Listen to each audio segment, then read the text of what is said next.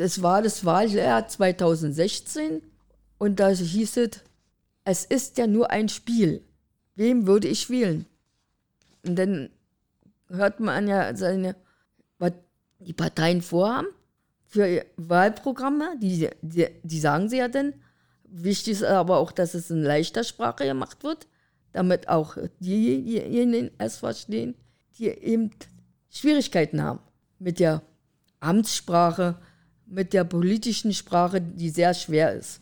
Und ähm, deswegen wird es eigentlich über den Blauen Kamel so, so eine Veranstaltung in der alten Kulturbrauerei äh, Prenzlauer Berg gemacht.